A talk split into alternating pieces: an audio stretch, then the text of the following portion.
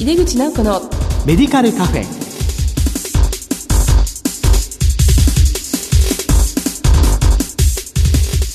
こんばんは。帝京平成大学薬学部の井出口直子です。今年最初の番組になります。今年も井出口直子のメディカルカフェをよろしくお願いいたします。この番組は医療を取り巻く人々が集い語らい情報発信をする場です今回は新春特別ゲストをお迎えしてお送りしてまいります。お楽しみに。井出口直子のメディカルカフェ。この番組は武田手羽の提供でお送りします。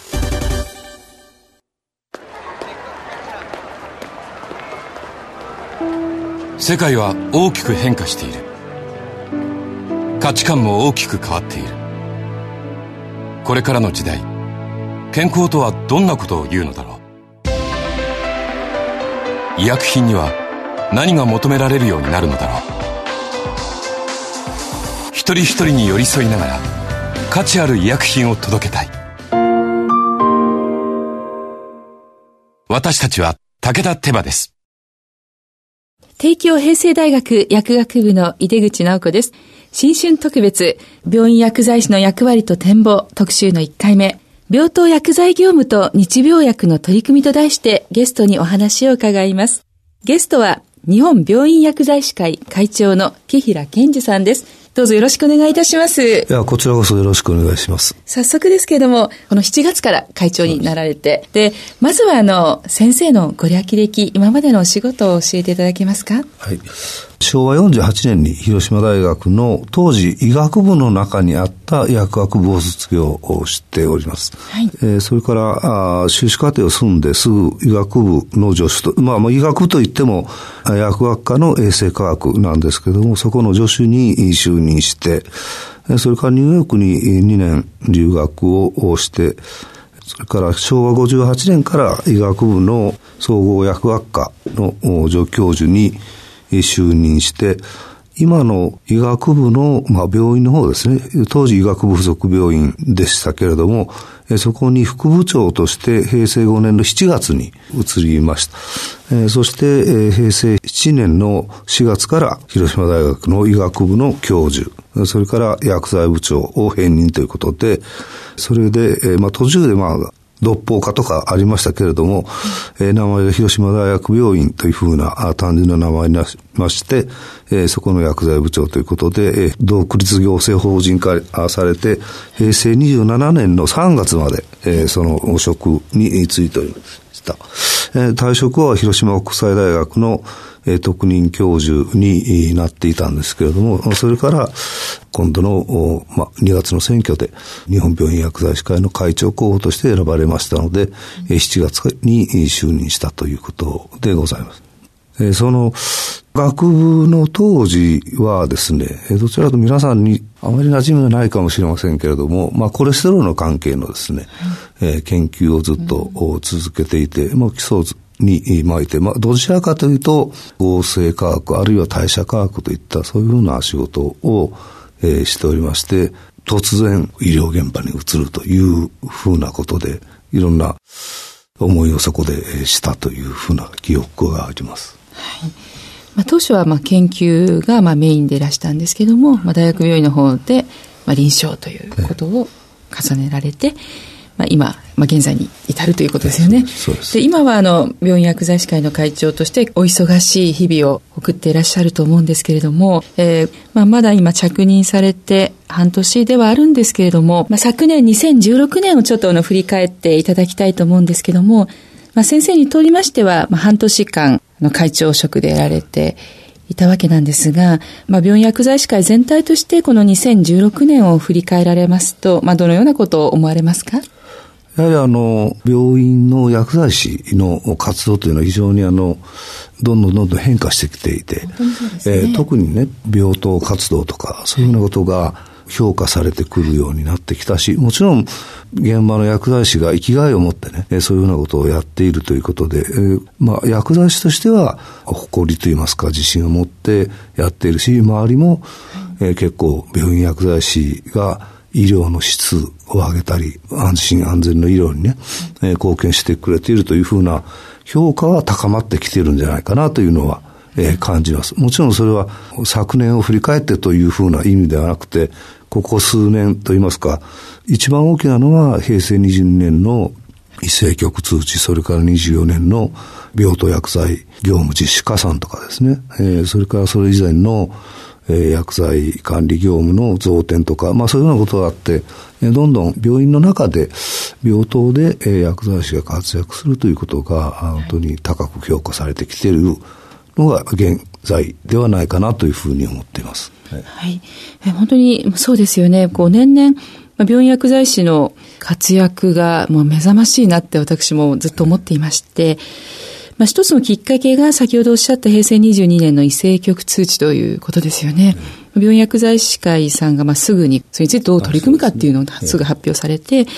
なんかこう一丸となってやられてきてるなっていう感じがします。それと、病棟薬剤業務実施加算、これは本当に大きい変化でしたよね。あのインパクトがあったというふうに思いますね。やはりそれで基盤整備ができたんじゃないかなと。もちろんそれまでも、えー、結構病院薬剤師の評価をしていただいて、人数増えてきてはいたんですけど、僕があの、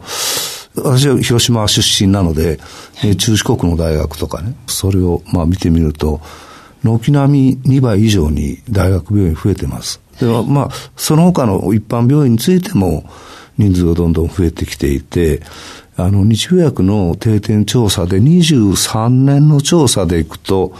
えー、30床に1人ぐらいの薬剤師の数になってるんですね、実際に。はい、あの、薬剤師が活躍したことが評価されて、病院の中でいろんなチーム医療を支えるという意味でね、はい、えー、増やされてきたんじゃないかなというふうには思っています。はい、はい、そうですよね。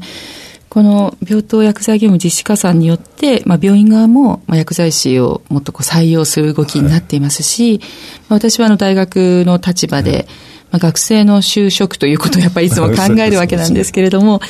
あの、病院薬剤師になりたいっていう思いの学生が、まあ、夢を叶えることができるチャンスがすごく増えてきた。素晴らしいことだと思いますし、まあ、6年生の教育自体が、まあ、臨床能力の高い薬剤師の、まあ、育成ということですので、まあ、臨床現場の薬剤師の受け入れ先が増えるというのは大変素晴らしいなっていうふうに思っています。また逆にちょっとこう、問題点というのなんか見えてきたことっていうのはありますでしょうか？課題はですね、まあ以前からまあいろいろあるわけですけれども、はい、やはり地域偏在の問題とかですね、それは大学でも随分議論されてるんじゃないかなというふうな思いがします。それから、人数が増えたと言いながらですね、はい、じゃあそれで十分かというと、まだ病気というのは休みはないんですよね。土曜日も日曜日もないですし、夜も泊まってるわけではないということで、はい、あれば365日対応しなくてはいけないという、そういう中で、今の人数体制で十分かというと、必ずしも十分ではないような気がします。それから、まだまだ病院薬剤師がですね、貢献できる場所といいますか、そういうところは、もっともっとあるような気がします。また、それについては、別途お話をさせていただきたいとは思うんですけれども、まあ、そういう意味では、もっともっと病院に薬剤師が増えてくれればいいかなと。それから、学生さんもですね、まあ、割と都会志向、大病院志向というところがあるんですけれども、地域偏在の問題とか、そういうのを解消する意味でも、いろんなところにえー、就職の、まあ、目を向けていただければと、そういうふうに、まあ、学生さんを指導していただければありがたいなと、えー、こちらからは、まあ、大学の方にお願いしたいなと思っています。やっぱり病院はすごくこう、特色がある、それぞれありますから、まあ、やはり、まあ、その、我々の方も努力をしなくてはいけない部分があるんだろうと思います。で、まあ、その学生さん向けのパンフレットを作ったりですね、そういうようなことは、あの、しているつもりなんですけど、まだまだ、えー、なかなか十分にできているとは思わないんですけれども、例えば、中国、四国ではですね、ブロックの学術大会に、各県の病院薬剤師会、それから薬剤師会がブースを作ってね、自分たちはこういう仕事をしてるんですよということを学生さんにアピールをするという活動もしてますし、日本病院薬剤師会自体もですね、そういう意味で大学に、先生のところにもおそらく病院薬剤師の仕事ということでご紹介に行ってるんじゃないかなと思いますし、もしそういうことがなかったらですね、要望を出していただければ、それを説明の、まあ、スライドを作っていますので、うん、それをもって伺って、病院の薬剤師の役割について説明をさせていただくということは可能なので、病院の薬剤師は魅力があるなというふうに思っていただければ嬉しいなと思いますけど。そうですね。ありがとうございます。病院薬剤師の方が、まあ、薬があるところにはもう今はどんどんこう出ていかれて、オペ室でありますとか、まあ、救急のところにも、まあ、薬剤師をつけるっていうところも増えてきていますので、まあ、その活躍ぶりが非常にこう薬剤師としてはよく見えるので、もっともっと一般の方も見てもらえるといいななんて、やっぱりちょっと思っちゃいますよね。そうですね。はい、あの、その、先ほど履歴の中で言いましたけど、平成5年に広島大学で、その、薬剤部に移った時にね、その時の印象というのは、僕は本当に薬剤師の影が薄いなと思ったんです、実は。で、ほとんど病棟活動も、時間外に、えー、まあ、病棟に行くとかでね、そういうふうなことで、え顔の見える薬剤師というのが当時のキャッチフレーズだったのを覚えてらっしゃると思うんですけれども、いや本当にそうなる必要があるなと思いました。で、そういう意味で、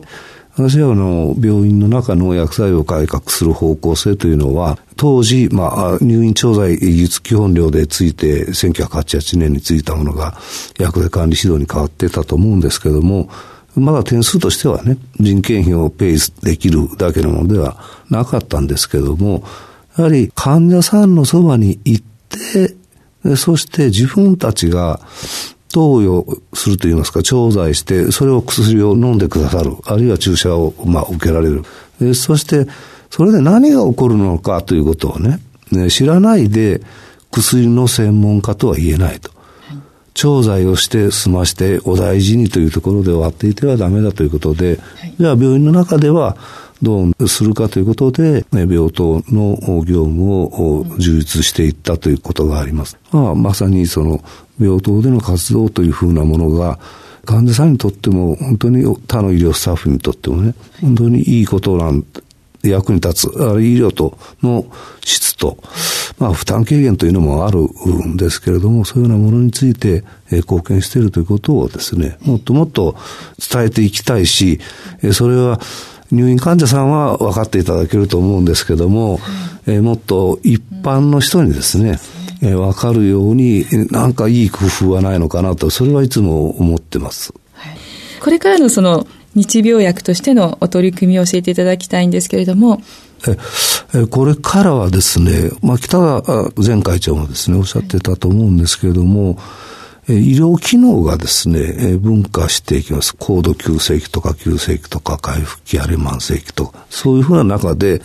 それぞれの病院の機能、それから、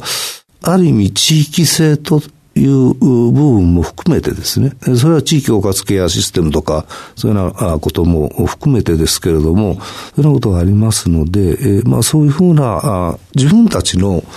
所属している、まあ、病院、あるいはまあそういう医療機関の機能とか特性とか、そういうのに合わせた業務展開というものを、やっぱりしていかないといけないと思うんです。で、まあそういう意味で、新しくですね、特別委員会を作って、えー、地域医療検討特別委員会というのを立ち上げました。はい、これは、まあそういう意味で、えー、これからの病院の機能文化と、それから病院完結型から地域完結型の医療に移っていくという中で、じゃあ病院薬剤師はどういうふうな役割をしていくのか、あるいはおそらく先生も感じておられると思うんですけれども、かかりつけ薬剤師との連携という、で病院間の薬剤師の連携を含めてですね、そして地域の薬局、あるいはかかりつけ薬局、かかりつけ薬局との連携、そういうようなものをどういうふうに構築していくのかということをね、少し検討していただいて、それでまあ、全国共通というわけにいかないと思うんです、これから。なので、まあ、その中で、えー、いろんな特色を持ったあ取り組みをされているところを少し調査させていただいて、それを紹介して、できるところ、自分たちに合ったところというの、ような業務で、それをまあさらに発展させていただくというふうなことをね、していただければというふうに思っているところですね。この地域医療検討特別委員会、これがその、まあ、機能文化であるとか地域性を考慮しながら、まあ、よりチームでですね、まあ、包括ケアを見据えてということですよね。ええ、やはりあの、これからですね、多職種という意味もあるんですが、まず薬局の方との連携をどう取っていくかというふうなことで、えー、少し薬局とのどういうふうなパイプを作っていくかということも考えていく必要があるのかなと。それから、まあ、地域包括ケアということになると、薬剤師だけじゃないですね。もちろん医師もいますし、看護師もいますし、えー、介護の人もいるし、社会福祉の方とか、そういうようなことがあって、まあ、いわゆるその、ケアカンファレンスをされる、そこに登場する人たちとの連携というのも必要となってくると思うんですね。ですから、我々の元いた大学病院なんかでは、その、退院時カンファレンスといっても、なかなかそう、その地域というふうな、うん。と直接とはないんですけども、やはり、えー、地域で貢献している病院なんかでは、ケアカンファレンスとかですね、退院時のケアカンファレンスとか、そういうところに、やはり出ていって、次の、まあ、地域への、その薬物療法を視点にした一貫性のある、その、連携というのを、取れるようにしていく必要があると思うので、これが単に病院薬剤師だけのものというふうな感覚では、動かすつもりはありません。よそのとの連携をどう取っていくかということも、しっかり念頭に置いて、病院薬剤師はどうすべきかねというふうなことを検討していただくために立ち上げた委員会です。はい。これからどんどんこう、あの、力を入れていかれるところですよね。その病院完結から地域、はいにっていうことで、でね、まあ、まずはまあ薬局との連携、まあ、退院時の共同指導みたいなこともどんどんやっていくという。はい。ありがとうございます。えー、というわけで、えー、この続きもまた次回伺います。新春特別、病院薬剤師の役割と展望特集の1回目、病棟薬剤業務と日病薬の取り組みと題してお送りしました。ゲストは日本病院薬剤師会会長の木平健二さんでした。木平先生、大変お忙しいところありがとうございました。どうもありがとうございました。また次回もよろしくお願いいたします。こちらこそよろしくお願いします。世界は大きく変化している。価値観も大きく変わっている。これからの時代、健康とはどんなことを言うのだろう。幅広いラインナップで信頼性の高い医薬品をお届けします。一人一人に向き合いながら、どんな時でも健康を咲かせる力を。私たちは武田手羽です。今年最初の井出口直子のメディカルカフェいかがでしたでしょうか？木平先生には次の回もゲストとしてご登場いただきます。日病薬の重点項目などについて伺っていきます。さてこの番組は放送後にオンデマンドとポッドキャストで配信しています。それでは今年1年の皆様のご健康をお祈りしつつ本年もこの番組をどうぞよろしくお願いいたします。帝京平成大学の井出口直子でした。入れ口直子のメディカルカフェ。この番組は武田手羽の提供でお送りしました。